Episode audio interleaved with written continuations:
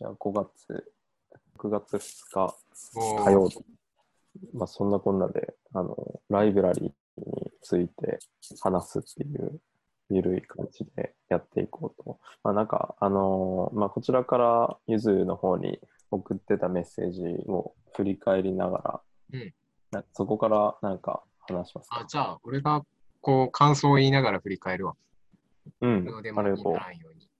まあ、完成しないこと、ライブラリーを完成させずに、まあ、ある種のこうプロセスとして捉えていきたいということだと思って、最初のは読んで、でその時に、ある種のこう参照点というか拠点として、最初にウェブサイトをう作る。んうん。これホームページじゃなくて、俺、ウェブサイトとかサイトって読んだ方がいいかな。ああ。うん。なんか、でせっかくならサイトの方が、あの、紙のうん方がね、うんうんうん。終了の条件は七夕なんだけど、カウントダウンが開始すると、ライブラリーの取り壊しが決まりました。という手ですね。うん。コロナ大仏を作ろうとしている アーティストがいるけど、と。えうんライブラリーのお葬式とかをやってもらったりしたい。お葬式がいいんかねどういうくメモリアルがいいんだろうん。そうだよね。あの、あれから、その、これもアイデアとしてあるなって思ったのが、あの、神主の友達にこうデジタル地鎮祭を頼むっていう、う。あなんかね、地がないのに地をこう祈るっていう行為を通して、何に祈ってるんだろうかっていうことを、なんか神主と共に探るみたいな、なんかそういうのもいいなと思った。でも、なんていうか、場所、物理的な場所は大事じゃないんじゃない？つまり、何かをこう沈めるとか祈るっていうことが大事じゃないかな。うーん。それはすごく哲学的にも重要な論点な気がするな。なんか、東博樹さんって人がそ、あの、サイバースペースはなぜそう呼ばれるかっていう名作を書いてて、うんうんで実際にああ、面白いね。なんか、その時に、スペースっていう日は、ウェブにとってあんま良くないって言ってたよね。不気味なものっていうフロイトの概念で捉えるべきなんちゃうみたいな。それは、親密だけど縁遠くて、つまり、なんやろな、こう、例え話だけど、こう、親の顔ずっとこうなんか、寝てる親の顔とか見てたら、うん親しいはずなのに、そして見知ってきたはずなのに、急になんか、あの、ぎょっとするような、なんか、あれ、こんな顔やっけって思うみたいな。そういうふうに見える感覚ってあるやんか。そういうなんか親しさとか、馴染み深さとうん縁遠さみたいなものとか、あとは、なんやろ、自分と似てるとか、なんかそういうものが同居した感覚のことを不気味なものっていうらしいんだけど、空間的じゃないもので捉えた方がいいっていうよね。で、その時に出てくるのが、うん。ジャック・デリダって人の悪魔払いっていう考えだよなんかだんだんこのライブラリーの話からさ、すごいまがまがしい言葉が出てきて、ちょっと面白いね。ね。でも悪魔払いって、つまり不安を、こう、あるいはなんかこう、カオスな状態とか、おどろおどろしい状態を、あの、うん均一に保って平和に過ごしていくっていうために必要なこと。秩序維持ってことですよ。なるほど。なんか、これはうん比喩だけど、植木とかって、じゃあこう、秩序なき、うん、うん。あ、どうぞどうぞ。どうぞどうぞ。いや、どうぞどうぞ。あ、なんか単純に思ったのが、そのカオスで、こう、まがまがしいというか、あの、いろんなものが混在してる世界に、なんか秩序を作り出していくことで、そのまがまがしさの中でも、なんか心安らかに生きていけるみたいな、なんかそういうやつなのかな、悪魔払い。うん、そうそうそうそう。多分問題はその時、秩序を維持してるから、この安定性が得られてるってことを割と人は忘れるってこと。そうだね、そうだね。だから、なんかこう、常にその下には、あなんかこう、押さえつけている不安定なの上に安定な、安定性が作られてるってことを割と人は忘れてるよねっていうニュアンスをそこに多分読み取ることもできる。なるほど。なんかこのコロナとかで止まってしまったこうシステムとかってさ、うんなんかこう悪魔払い済みで安定化していたような感じだったんだけど、うんなんかそれがこう機能を停止することによって自分たちがカオスなこう世界をこう生きていたっていうことを思わして、悪魔の存在をこう捉え直すみたいなね、うんそういう機会になったのかね。うん、そうだと思う。見えないことにしてたんよね。多分不安とか不安定性みたいな無秩序なものを。あるなんかもっと具体的に言うと、システムが意外と成り立ってないところがあって、でもなんかこう、人の頑張りとか、通勤我慢するとか、うん。100%とかの状況。なんかそういう感じとしても、なんかうん実践的には理解できるかも。なるほど。祈願というか、なんかこう、何かを鎮めるとか祈るみたいなものをそこに挟むのはいいよね。始めとか、うん。次のプロジェクトの始めとかに。うん。そうなんだよね。うん。なんか始まりは坊さんじゃなくていいっていうふうに感じていて、感覚的なことやけど、スタート地点でのその祈るっていうのっていいな、みたいな。そういう安易なところからね、こうライブラリーをスタートするときに祈ってほしいっていう、あの、願いを出してみたところだね。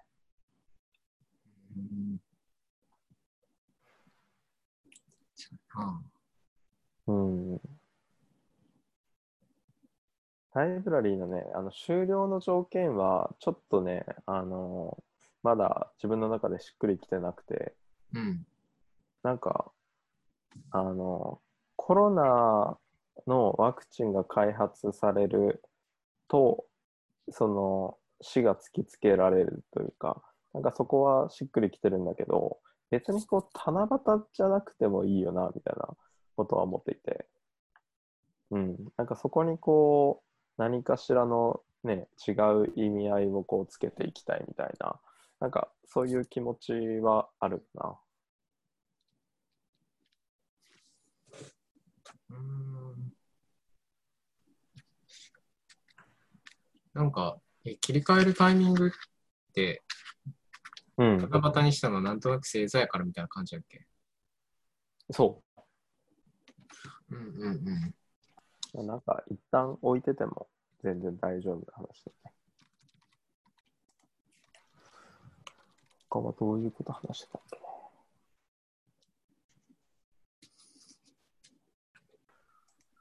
じゃあ、あのーまた話変わるんだけど、ちょっと工事現場としてこうライブラリーを出してみたんですよ。いや、なんかね、ちょっと画面共有をすると、あの、先走った結果をお見せしましょう。はーい。京都大学のあの種村さんっていう知り合いの人にちょっと声をかけて、あの一緒にちょっと時間を探求するワークショップを作るっていうので、うんうん。あの協力いただいてるんだけど、それで、あのその、このプログラムをどこから提供してるかっていうのを、あのトランジットライブラリーアンダーコンストラクションっていうふうにして、あのとりあえず建設中のライブラリーとして、一応こうグループをこう作ってみたんだよね。うん、で、あの今のところそのビジュアル作れる人にちょっとあのビジュアル作りたいんですけどっていうメールをこうしてみたところででもなんかこう感覚的に思ってるのはなんか工事現場なのになんかいろいろ蓄積されていってる感みたいなのってちょっとウケるなみたいなことを思っていて、うん、なんかそれをなんだろう。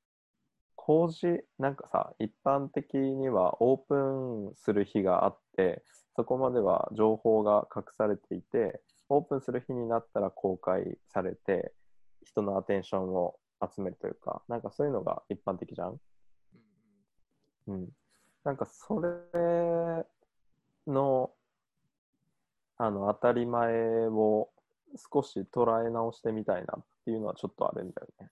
うん。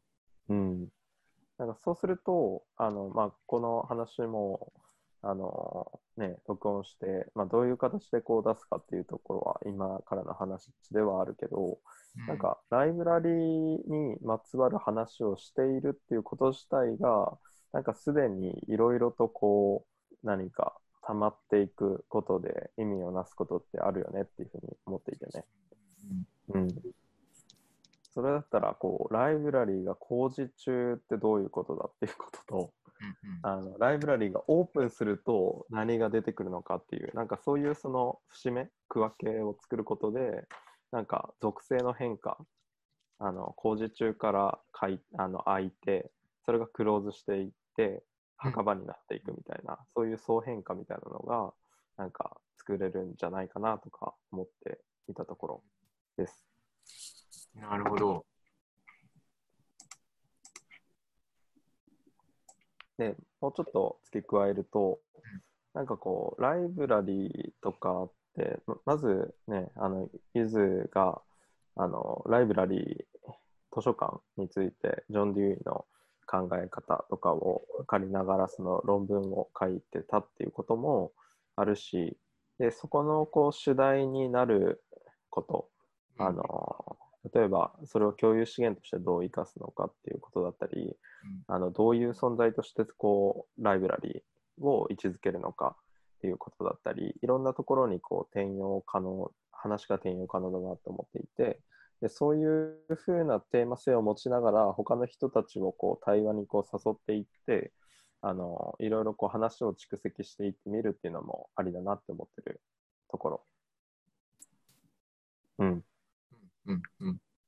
そういうアンダーコンストラクションラジオをやりませんかっていう。全然ありだと思う。うん。そんなことを思ってた。はいはいはいはい。確かにね。なんかノートとかでさ、あれ、うん。文章とか画像もいけるし、音声もいけるんよね、確か。そうなんだ。だから、改めてなんか探さんでも、あそこでしかも 課金制にも投げ銭制にもできるだろうし、分割して途中まではみたいな感じで、うん。とかもいけるかもね。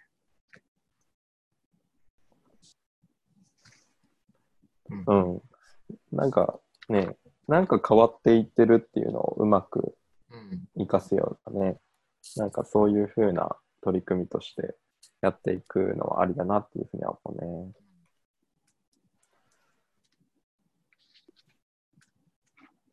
ここあたりの話を今先ほどの、あのーなんだろう、スペースっていう言葉を使うか否かみたいなところとも関わってくるのかなっていうふうに思っていて、うん。サイトの方がいいんじゃないかって、なんかそういう話だったっけ？あ、えっ、と、ホームページでもいいし、サイそう、でもサイトって言ったときは、場所の比喩、うん。ウェブサイトとか、うんとか、地鎮祭とか、なんか、ライブラリーも一応物理的なものやしと思ったけど、うんうんうん。でも、どっちを、どっちかというと空間より時間の方がベースにあるから、どうなんかな、あちょっと後からは思ったな。空間時間が混ざっていくっていうよりも、まず時間からこう走らせるみたいな、そういう感じのイメージ。うんなんか、空間の比喩を使うことの積極的な意義とかあるんかなとかちょっと思って。あんま特になさそうだから、なるほどなんかせっかくならもうちょっと時間を入れていってもいいのかなとか、あなんかこう空間のニュアンスを読み取ってもらえるようなうんうん言葉を織り交ぜることはできると思うね。例えば、過ごすっていうのは、多な。う分、んうん。自然と空間的なものを連想するけど、物理的なスペースを思い浮かべる必要がないから、うん、なんかそういうのいろいろ考えてたら、空間的な比喩を使わん方がいいような気もしないではない。なるほどな。俺の中でね、あのーそこら辺全然考えれてなかった。うん。うん。時間の比喩、そうだよね。うん。こうライブラリーっていうふうに言ったときに、後々はこう、ライブラリーとして空間的にね、あの、ここにライブラリーができたよみたいな、なんかそういう企画あっていいなって思ってるんだけど、確かに今の時点では、なんだろう、こう、なんかデジタル上にアクセスするっていうことを通して、なんか図書あのライブラリーを位置づけるにはどうしたらいいか。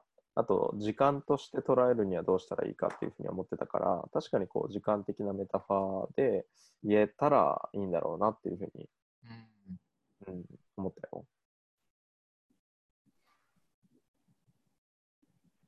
そうか。まあ、とライブラリーっていう言葉自体が連想するのはやっぱり空間的なものだよね。うん。なんかだからこそ時間で攻めてなんかズレがあの出るというか。うん、そうだよね。体験のニュアンスとかも出てきそうだし、うん。残すってことで。確かに確かに。そうだね。なんかイベントとかの価値が、なんだろう、捉え直されるといいなっていうふうに思っていて、うん。なんかね、こう、前にもちょっと話してはいたけど、イベントすると結構疲れるんだよね。うん、なんか準備して、ねうんお祭りのためにこう準備するみたいな、まあ、それはそれでこう大切なことだけど、なんかこう疲弊していく感じがあったから、なんかこうこの前の話だと共に過ごすっていうことになるとこう役割をめっちゃ持つっていうよりも存在がこう共にいるっていうのでひとまず最低限 OK みたいな、そういうニュアンスでいいよねって話してたね。うん。うん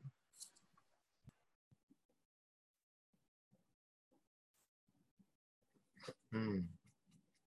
そうやな。いや、うん。なんか、もちろん、がん、なんやろ、頑張りすぎずに、なんやろ、空間の絵を使わないことを、あえて頑張りすぎる必要はないとは思うけど、ないとは思うけど、なんかせっかくならね、時間をしでいけるといいかなという気はするっていうことかなるほどね。な。うん。例えばさ、こう、どういう時間が流れるのかっていうことを空間的なメタファーで整理していくみたいな、なんかそういうのはどうなのかな？えっと、時間を空間化するっていうのはよくあって、あの、っていうか空間なしに時間ってうん人間を捉え、なかなか捉えづらくて、そのことが実はずっと批判されてたりするね。うんうんうん。この前さ、って、これも空間でしょ？うん前って言ってるし、うんこの前って、なんならそれって物理的にもそのまま使えるやんか。うんうんうん。結構時間を表すのに、うんやっぱ矢印とか使うやんか。それも前後関係とか、うん、ああ、確かに確かに。多分空間的な感覚でしか時間をやれないから、なられないってことはないんだろうけど、はいこはいはいはい。う、かなりそれに左右される。うんうん。そっかそっか。楽譜だってそうよね。あれも空間化された時間よね。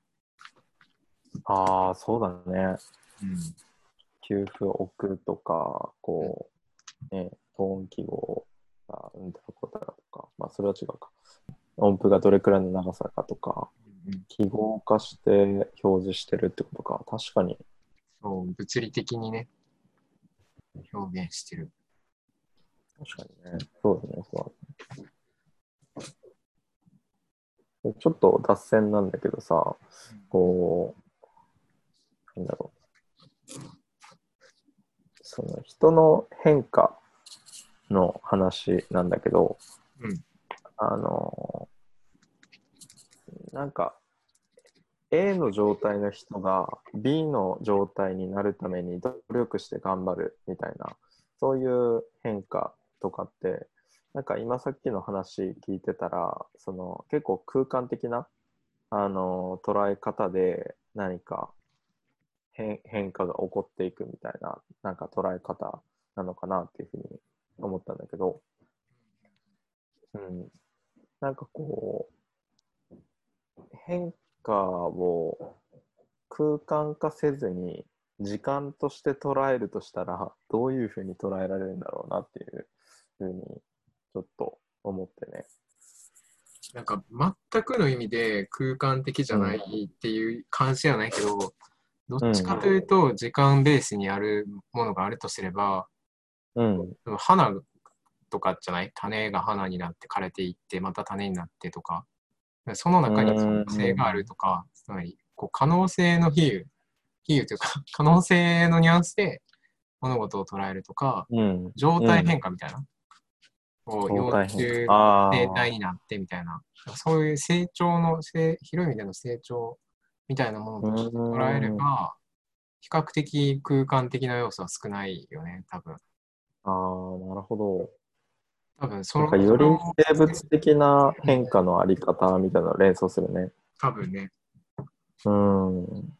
なんか、そこでこう、すごく場所みたいなものとか、うん。物理的にどうとかってことはあんまり意識しないんじゃないかな。確かに、こう。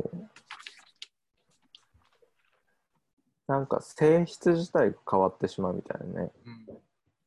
うん。水が、なんだろう。あの、固体としてあった時から水になって水蒸気になるっていう風になると、ね、あの分子の移動スピードとか桁違いに変わったりとか温度が変わるとか、まあ、じまあ、なんか層の変化みたいなのが起こるっていうのはねすごくあるよね。うん。なんか、それは多分、その、まあこう空間的な比喩を使わざるを得ないんだけど、その前なくしてその後がないとか、多分そういうことが重要なんかなと思う。あのよくメロディーが時間の話をするうんうんうん時に持ち出されるんだけど、メロディーってさ、うんうんなんか、こう、部分的に取り出してもしょうがないやん。それはメロディーじゃない。うん一連の流れうんうんで聞かんとしゃあないっていう。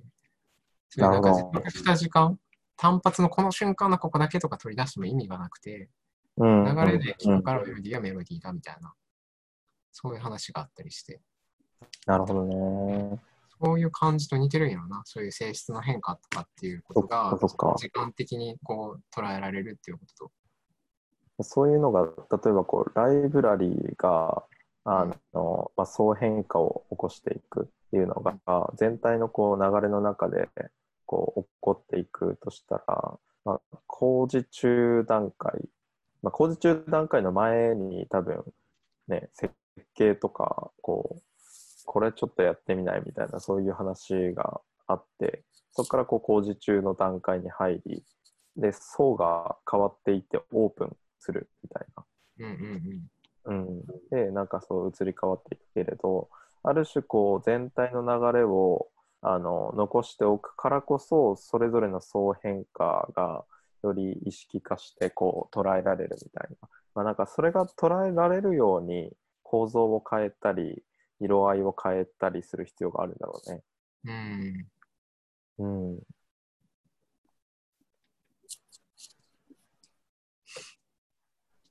あと音の話で思い出したのはあれだったあのジョン・ケージの4分33秒っていう曲があるんだけどその禅の思想とかをね取り込んだ音楽家の人でなんかこの曲やばくてさあ、のる。知ってる？うん。なんか4分33秒無音じゃん。うん。無音でもうずーっとこうその給付の存在感がものすごく際立つというかね、うん、でそうなるとこうなんかそういうふうななんだろう流れとしてある中でもやっぱり給付はこう多分人がこう認識しづらいないっていうふうに思うところであのその音符があるところをこう認識していくと思うんだけどなんかその給付自体がないとそれそのものが成り立たないみたいな、うん、なんかそういうものとして図と字の関係をどう、ね、トランジットのライブラリーでも浮かび上がらせるのかみたいなこうなんか別に具体的な話じゃないけどなんかそういうところも考えてもいいのかなっていうふうに今思ったよ。うん。なるほどね。うん30年後の図書館とか考えてみたいよねっていうのは。30年後の話はね、単純に、なんだろう、今の図書館をそのアップデートするっていう発想じゃなくて全然いいかっていうふうに思って書いたことで、こう、未来当たり前のようになっているものをさも当たり前のように今体現していくとしたら、どういう図書館をあの作るんだろうか、ライブラリーを作るんだろうかっていう、その、ちょっと発想の転換をしてみたかったっていう感じかな。でも、もうすでに普通のライブラリではないんじゃない？だって、うんそうでそうではある。なんか、むしろ未来こうなったら面白いんじゃん。うん。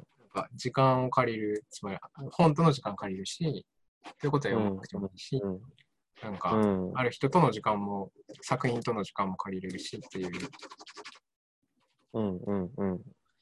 そうね。結構未来なんちゃうかなって思ったけどな。改めてね、その、なんだろう、あの、ライブラリーについて考えてたんだけど、うん。こう、時間を過ごすっていうこととか、なんかその借りるっていうことがめちゃくちゃ、借りるっていうことをどう捉え直すかっていうところがめちゃくちゃ大事だなと思っていて、その、なんだろう、問題意識としてあるのは、なんか人の所有感を、なんだろう、こう、手放す一つの文化装置みたいな感じにうん、捉えてるんだなっていうのが思ってきた。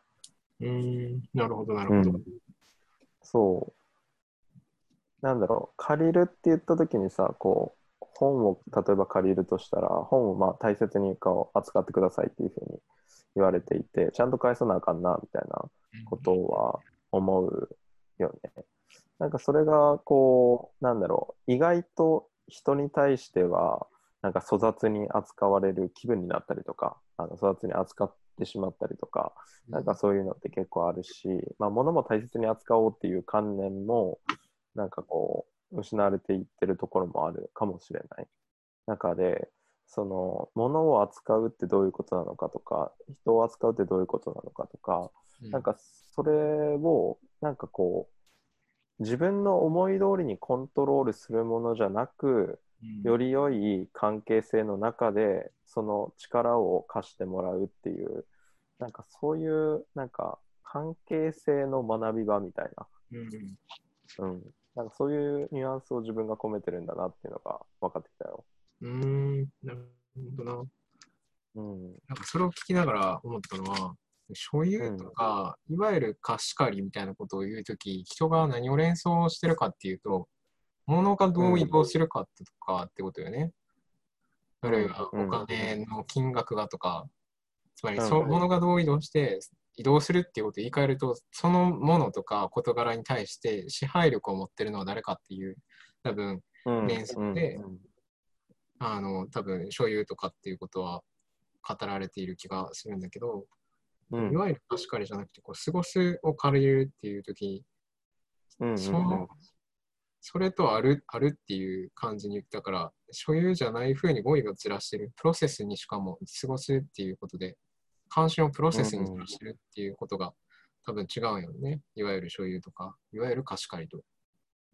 確かに確かに。うん。なんか、こう、ちょっと、あの、文脈はずれるけど、うんうん一応、路線として思うのは、なんか、うんあの、哲学でよく先行する哲学を批判するときに、うんあの、ある、ある語彙がすごい不満やとすれんか、ある語彙から出てくる考え方とか、存在、うんね、違ううんやろうな。なんでもいいや。なんでもいいやって思うけど、なかなか出てこん。なんかこう、あなんかある概念が不満だとして、なんか、うんこの伝統をどうにかせんとあかんなって思って、その伝統についてずっと喋るってこともできると。これはあかん。うんこれはこう、こうこう、いう理由であかん。だから、こういうふうにこの概念を変えていった方がいいんだ。みたいなこう方向性が一つで、まあ、つまり、うんコメの戦略みたいなやり方が一つなんだけど、もう一個は新しい言葉を作るっていうことだよね。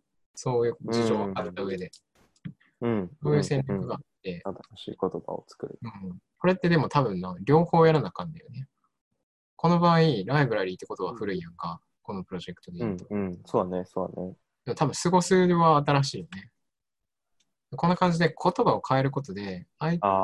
問題のその伝統が捉われている関心のこう編成っていうか、ネットワークみたいなものを別のネットワークに乗り換えるっていう感じがあるよね。語彙を変えるっていうのを、新しい語彙を作る。うんそういうことかなと思って聞いてた。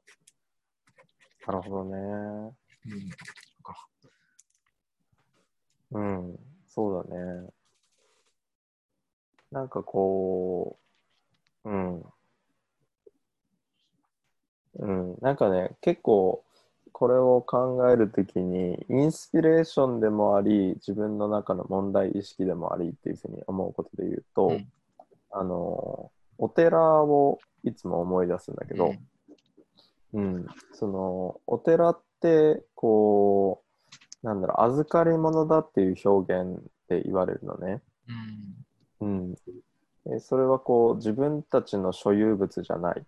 その先人のあの関わってきた人たち、まあ、全てのものであるとか、まあ、そういうその仏教的なね、流れの中にあるもので、その仏教の伝統っていうのはこう所有感を問い直すところにあるんだけど所有欲求を手放すことによって人が楽になっていくみたいな、うん、で思い通りにならないものをコントロールするっていうことを、まあ、やめていくっていうなんかそういうニュアンスがあって。でライブラリー考える時も割とそれが頭にあるなっていうふうに思い出した。うん。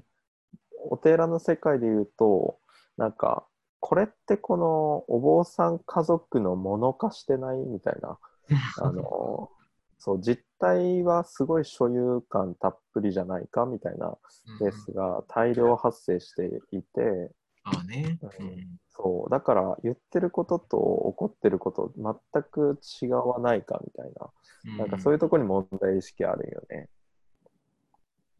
なんかそういう問題意識をこう、ね、ライブラリーっていうことを使いながら、なんか思考し直してるような、なんかそういうのがあるかもしれない。うん。なんか、その、ちょっと変な言葉使いだけど、しがらみって、うん。このまあ、かなり中立的な意味で使うと、あの、うん。あるものにしがら、あるしがらみに身を投じることでできることってすごくたくさんあって、これは哲学のしがらみに身を投じてて、これは人間関係だけじゃなくて、問いの立て方だったり、うん言葉遣いだったり、問題の関心の持ち方、あるいは論文のスタイル、まあいろんなものに縛られることで初めてできることって多分あるんだけど、でも、うんまあ、うん多分乗り換えないと見えないことも多分あるんやろうと思うんだよね。だからそういう時に役立つのが新しい語彙、メタファーなんだろうなと思うよね。つまりなメタファーを乗り換えるってことは、しがらみ、まあ言い換えるとネットワークを乗り換えるっていうことなうの、ん、うん、うん。うんそっか。あ、そうだね。そういう意味では、こう、ライブラリーの空間は、こう、しがらみをほどく立ち位置をより、なんていうか、色濃くするところなんやろなって思うんうんうんう。うん。まあ、トランジットってついてるからね、こう、乗り換えていくっていう風なメタファーがね、あの、つきまとうから、うん。そういうところ、そういう時間が流れる場所としてあるといいんやろな。うん。まあ、それでこう時代的なあの話で言うとあの今後なんだろう強すぎる所有意識は問い直していかないと結構あの大変な時代に入るなっていうふうに思っていて、うん。うん、例えばこう土地あの地球は一つであの人口がかもう増えていって、まあ、日本は減っていくっていうのはあったりするけどなんかこう土地の分割がこれ以上、ね、していけないっていう状況にあったりあとなんだろうな、うん、パッと思いつかなくなったけどなんかそういうなんか時代と所有のあり方のあの本当にこのままでいいんだろうかみたいなそういう話もちょっといつかしたいな。うん。うん。まあ、利権とかねあの過去の既存の権力とどう向き合って自分たちが生きるのかみたいな、うん、なんかそういう話とかも関わってくるかな。ああ、なるほどね。うん、つまり、権利とか権威とかを握った途端、そこには利権の問題とか、だからもう、うん、めっちゃ今の政権を念頭に置きながら言うけど、私物化の問題とかが出てくるわけよね。うん、そうだね、そうでだね。、それはすごく縁遠い話じゃなくて、お寺の問題もそうだろうし、例えば、うん。上で言うと、これから多分大院院生とか学生とかうん。で店を持つようになって、その子たちうんをうん。手足のように使うことだってできるんよね。っていうかまあそういう部分はどうしても多少は出てくるけど、うん。その時の心持ちの問題っていうのはあるわけよね。うん、うん、どう仕方で働いてもらうのか。うん。そうだよね。コミュニティのなんか技術とかをなんか共有して分かち合っていくときに、ある種そのコミュニティの仕事にこう参画を深ないところからしていって、よりその中核の方の仕事になっていって一人前になっていくみたいな、あのなんかそういうものもあると思うから、必ずしもそのね、仕事をするっていうことが、お金が払われるべきっていうところは、あの必ずしもそうじゃないとは思うんだけど、なんかその搾取としてこうそれが起こってしまうのが継続的になるとちょっと違うなって思うよね。そうね。うん。10万円の給付金うん。をうちの自治体に入れるような、みたいな、そういうのとかもさ、確かに奉仕が強制されるっていうのもね、うん。それはちゃうよな。うん。そうだよね。うんこう、なんかその、ね、ライブラリーっていう形でできるのかは知らんけど、なんだろう、こう、例えばこうビジネスの世界でも、あの資本家のもとに資本が集中していく構造にあのなっていたり、あのまあ、それがいいも悪いもないけど、それって、なんかビジネスのオーナーであるっていうところって、すごく意思決定をすることが集中していったりして、ある種こう人の、人に代わってこう判断して実行してもらうみたいな、なんかそういうニュアンスがかなりつきまとうなっていうふうに思うんだよね。うん。で、それは本当にそのスタイルでやっていくのがいいんだろうかみたいな、なんかそういう自分の中での危機意識があって、なんかビジネスの世界にもフィードバック返していくとしたら、なんかこう、所有感が薄まっていくけれど、経済活動は成り立ってるみたいな、なんかそういう世界をちょっと見てみたいって思ってる。ていうか、それめっちゃさ、なんていうか、大きな範囲でもいけるうんかもしれんけど、めちゃくちゃ具体的な話としてさ、はいはい今ってどの組織も中央集権的にできがちやんか。つまりトップがうんトップダウンで迅速な決断をするっていうこと、特にこのコロナの、えー、と時期にトップダウンの方がやっぱいいやみたいな議論とかをよくたまに何個かウェブの記事うんうん見たしうん。あよく言われてるけど、で本当は逆で、問題は、それってトップダウンにすることの一つの問題は、権限を移譲せずに、むしろ権限をトップに集中させてて、全部特定の集団、うん上の方の集団が決断して、そのこう意思決定から阻害されてるわけなんか、うんあのそこうん。それ以下の人って。そうねこ。こでどういう問題が出てくるかっていうと、トップがたまたま、なんていうか、おおらかな人やったらいいけど、うん。そうじゃなかったら、どうなるかというと、すごくシンプルで、例えばうんリモートワークで働いてるときに、あの、朝起きて出勤する瞬間に LINE 送ってきなさいみたいな話になってくる、来たり、あの、やだななんかデスクトップ上でやってることは全部こっちに見えてますとか、そういうふうにする、つまり管理主義に移行するってことが多分ある、うん権限をそら怖いね。いいが、なんか監視をするとか管理をする。あるいは、もっとこうリモートじゃなくてもすごくよくあるのは、お金の使い方とかでね、予算を渡す。その予算が適切に使われているか、一切の逸脱を許さないっていうふうにすると、うんレシートだけじゃ満足できなくて、みたいな。まあ、それは具体的にはもう大学の会話で起こってくる起こってることなんですけど、レ シートだけじゃ。もののなんか領収書とか、なんか見積もり書とかだけじゃなくて、はいはいはいはい。あと現物とのチェックだけじゃなくてとか、現地でこう自撮り取ってこいとか、もう意味へわからん。えー、そこまでさせるんや。いや、それまだマシな方で、なんていうか、うん現地にいる人にサインをもらう。確かにえとか、うんうんうん。現地で買った買い物のレシートを出せとか、あの住所が書いてある。へえー、なんか、せせこましい世界だね。でもこれって、つまりその人に予算を譲ってないやん。うんうんうん。あリモートで言うと時間とか権限を譲ってないやんか。この権限以上の問題と考えれば、あるいはなんか部下の管理、うんなんかと、そう、そういうレベルの話と考えれば、むちゃくちゃ具体的なロームの話だと思う。うーん。つまり、なんか、これ所有してると思ってるから、そこまで管理したい。うん。うん。そうよね。コントロールする権利があるっていうふうに思ってるってことだよね。支配力を発揮したいっていうね。で、逸脱を許さないし、信頼もしないっていう。うん、うん、うん。なんか、こう、譲る感覚、権限以上って、譲る、任せるってことだけど、うん。貸す側の倫理みたいなものも、そこに出てきてるそっか。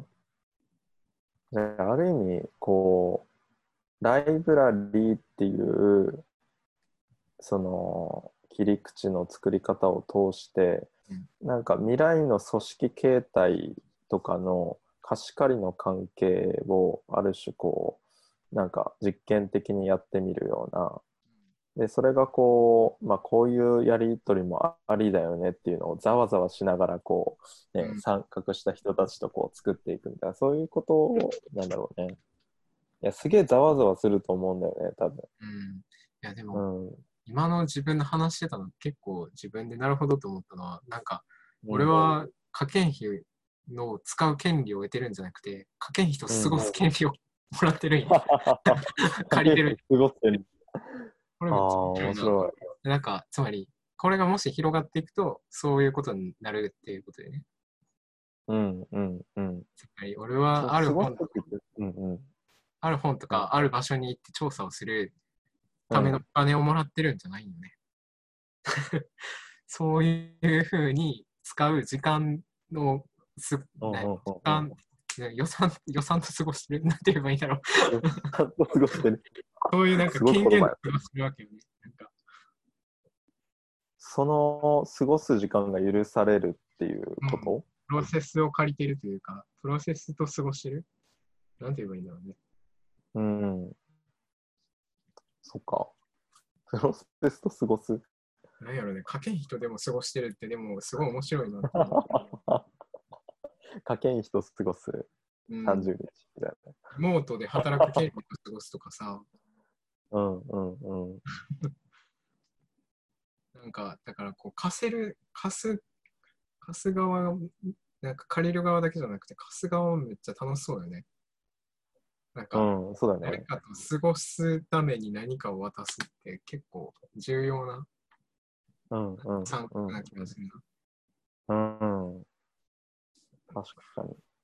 貸す側の倫理、うん貸される、借りる側の倫理。うんそこがこう、コントロールじゃないね、あり方としてどうあるのか。うん。いやー、すごい難しいのはさ、その家計費を信頼のもとで、こう、はいっていうふうに、こう、過ごす権権利じゃない、過ごす、あの、ことを許したとして、こう、その家計費を飲み代にこう使っちゃったみたいな。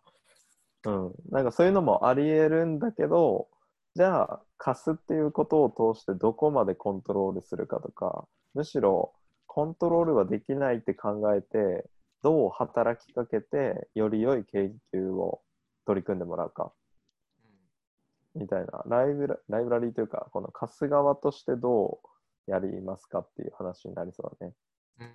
なんかそれは、なんか本当はプラグマティックに考えてそっちの方がいいんじゃないかっていうことは思うんだよね。うん。その何を考えながら喋ってたかっていうと、このダン・アリエリーの幸せをつかむ戦略っていう本で、ここであのうんいろんな話がさされてるんやけど、あの他人を、他人を管理するか、掌握するか、部下を部下とかをね、それとも、うんうんあの信頼するかっていうこう対比を作ってて、確かにフリーライダーはいると。そんなん確率的に出てくるんやから、じゃあどうすればいいかっていうと、なんかこう、3ドル以上の経費には全て報告書を書いたり、理由書を書いたりして、みたいな。出張の時はどこそこに一緒に行った人と写真を撮って、みたいなことしないといけないっていう、こういう官僚主義は良くないと。うんうん絶対にズルはしてほしくないと、そういう思いはあるが、でもそれによって払うコストはでかいやろうと。報告書を作ってとか、あ信頼されてないんだって言ってモチベーションを奪ってみたいな。うんうんそういうなんか蝕む方にむしろ管理っていうのはコミットしてるんじゃない？みたいな。なるほど。信頼し合える文化、あ最低限の規則はいるだろうけど、うん。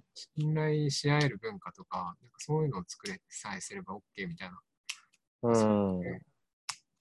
むしろ、なんかそっちの方が結果的にこう成績も良くなるんじゃないかとか、パフォーマンスも上がるんじゃないかっていう論法はありな気がすると思いながら喋る。なる。うん。なんか次のテーマにでもしますか？その信頼できる文化を、文化とその管理型のうん。あの世界に変わる仕組みのあり方とか、うん。信なんて言葉でやるといいかな。あでもせっかくなら、そうか。所有、し管理とか所有ってことだよね、片方は。うんうん。そうね。過ごすと信頼でできるか。過ごすと信頼？が結びついてるあか。あ。所有と管理が近いんかな？どうなの所有管理、まあ、近づけるか否かみたいなところあるけどね、所有管理、コントロール、固定化みたいなところを一グループだな、みたいなことをまずは思って、もう一つが、過ごなんだすったっ過ごす信頼。過ごす、信頼。定価って重要なんじゃない？やっぱ。うん、そうだね。うん。そうか。主人と奴隷の関係じゃないから、対等やね。うん、確かに。ライブラリーも対等な関係で、うん。ね、できたらいいよね。所有は所有するされるやから、うん、管理するされるだから、主人と奴隷のような関係をね。うんうんうんうん。そっかこの前さ、あの、最後の話脱線なんだけど、こう、ある図書館に行ってきたよね。うんうん。で、それでこう、借りるカードをこう作ろうとしたんだけど、うんその、実はこう、5年前ぐらいにもうカード発行してますよって言われて、あ、ほんまっすか？みたいな。で もそんなそれから、うん、そうそう、あの、まあ、京都の、あの、図書館なんだけど、ちょっとコメントはちょっと差し控えます。うん。まあ、それでね、あのー一回家に帰ってから探して、それでなかったら発行してくださいって言われたんよ。うん。でも、俺もうカード作ってから、あの、5回ぐらいもう引っ越ししてて、うんうん。それでこう、絶対にもうないなっていうのは自分の中で確信があって、うんですいませんとあの、もうないと思うので、あの今日作れませんかっていうふうな公募を行ったんだけど、うん。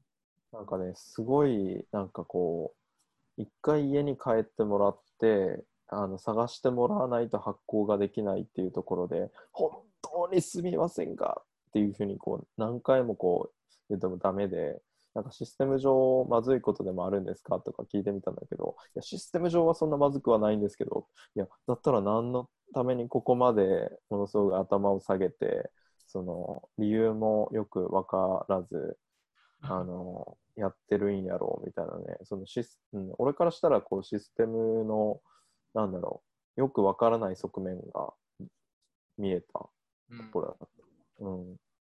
この図書館は何を目指してるんやろうな、みたいマニュアな。ちょルっとここ、やろな。うん。ねえ、昔なんかクレームがあったんかね。かもしれない。うんうん。だから怒ってもないし、別にこう、なんか非難したいわけでもないんですけど、なんか、あの、それを通して問題があったんですかって聞いてももちろんあの言ってくれないし、うん、なんか怒りまではいかんかったけど、なんか大丈夫かなみたいな。こっちの論理でね、あの判断しちゃうと、こっちはただその日に作れたらいいなっていう、なんか自分のね、エゴとしてのこう思いみたいなのがあったんだけど、ななぜそこまで相手がこう、かたくなに、こう、そうじゃないと本当に困るんですっていう風な感じの対応だったっていうのが分かんなかった。うん。うん。そりゃそうでしょう。多分、1時間ぐらい歩いてから戻ってきたら、OK やったわけでしょうん。不不思議よね。それは。思議だよね。こう探したかどうかじゃなくてさ、探したっていうポーズを取ったか否かっていう話になっとるぞっていうふうに思って、それが手続き上大事になっているこのシステムは何なんだろうっていうのがね、すごい不思議になった。なんか仮に上から貸されてても、まあ、探してうんしときますねって言えるやつよ。うんうん 謎やな。しかも、あのカード複数枚あったからって、なんかたくさん借りれるもんないやろ、多分。うん、うん、そうだね。なんかカードを何枚も発行されると困るっていうのが一番前面に出てたみたいよ。ああ、経費かななんか、あれかなやっぱ公共の施設やから発行だ費とか、うん。うそういうんああ、なるほどね。経費の方がかかると思うけど。まあ、なんかそんなことをね、あのちょっと官僚とか管理とかそういうところから思った次第でした。なるほど。じゃあ、一旦さ、あの、まあ、18時までの予定っていうふうに言ってたから、うん、なんか今日何がもこもこ出てきたんだろうっていうのをちょっと振り返って、なんかライブラリーの工事現場に反映させるところは反映させて、あの、次の対話の回でもできたらなっていう、なんかそういう進め方でどうかな？はい。あ、その対話の会で思った。ラウンジ、ラウンジってどう？この会話。あ この会話？何かの待合室みたいな。あでも工事ああ、どうでもいい。工事の待合室。わからん。待合室かななんやろね。わからへんけど。ラウンジって待合室か？うん、待合室。まあトランジット使ってるからラウンジいいんちゃうみたいな。うん。じゃあトランジットラウンジ。トランジットラウンジ。工事現場にラウンジできちゃったね。工事現場作るためのラウンジやからね。ああ、プレハブ住宅みたいなプレハブね。仮設。プレハブができたみたいな。仮設ラウンジ。いろいろ複雑やな、これは。じゃあ、あの、仮設ラウンジ、仮設ラウンジの会話を、なんだろう、こう、まあなんか、いい感じに編集をして、なんかラジオとして出すのはどうだろうっていうふうに思っていて、うん、それは全然。大丈夫かな？うん、それ用にとっても全然いいけど。うん。まあこの感じで雑談いいんじ。ゃないかな。あの、ラウンジなんで。うん、確かにね。井戸端感がね。ラウンジとしてこう作りましょうと。あと、なんかノートになんかゆずが教えてくれたリンクとか貼りながら参照のね、あの、記事と音声載ってるよぐらいな感じでやってるといいかもね。確かに。うん。で、音声とかはなんかアンカーとか、なんかこう自分たちで作れるラジオのプラットフォームってあるじゃん？うんうんうん。うん。あれとかにこう載せていって、あ、の聞けるように、うん、していけばいいんちゃうかなっていうふうに思ってるよ。じゃあ引き続き話していきながら、まあ、これが、あのー話の中、ラウンジの中で出てきた話が工事現場の基礎になったり、柱になったり、なんかこう、つながってしまうかもしれないんで、なんか引き続きやっていきながら話しせやましょう。はい、うん、じゃあ、ゆるく次回の話は、所有管理コントロールと過ごす信頼と文化とか、そのあたりから始めて、うん信頼できる柔軟なあり方を模索してみるっていうので、行ってみようか。はい。はい。ああれやな。貸す側、借りる側の倫理？そうね。このなんかラウンジの話をさ、なんかこう、作業しながら横耳に聞きつつしてもらうぐらいの距離感で言ってもらえるといいなって思った。いいな。あれやな。あの、マクドで作業してたら、ととかうんスタバで作業してたら、隣の会話聞こえるぐらいのノリな。確かに確かに。ラウンジと共に過ごすっていう時間をね、うんむしろラウンジで過ごしてるんじゃないそれは。あ、そういうことか。そういうことか。ラウンジラで過ごしてもらう。あ、そっか、もう、その時点でライブラリーの仮説うんプレハブにやってきてるんやね。そうそう。音声のアーカイブじゃなくて、なんかうんその会話をこう耳の端に聞きながら作業できるみたいな。はいはいはいはい。ラウンジに作業しに来てるってこと？あの、え、ながら聞きする人はそうなんじゃない？ラウンジで、なんだろうね、カフェの方がいいんかな？わからんけど。じゃあ、ラウンジで行きますか。ラウンジで行きますかまあ、なんか仮でね、うこのこの名前も仮で。ん。うん。変わっていいかもしれない。いろんなものが、あの、不安定でしょうがないライブラリーですね。でも確かにこう、なんか、ライブラリー、最終的にさ、ライブラリーの工事期間が終わるっていうのがいつ来るか知らんけど、来るとして、こう、そのライブラリーを少し待ち遠しく待ってもらえる人が2、3人でもいたらいいよね。うん。うん。その人たちが集まる、なんかラウンジとして。位置づけましょ確かに。はい。う。新しい意味が出た。よかった。じゃあ、その話題で、またお願いします。はじゃあ、メッい。セージで、あの、また、ああの、話す。日は決めましょはーい。う。はい。聞いてくださった方々もありがとうございました。急に、急に。ねはい。ということで、ではでは、お疲れ様です。はい。お疲れっす。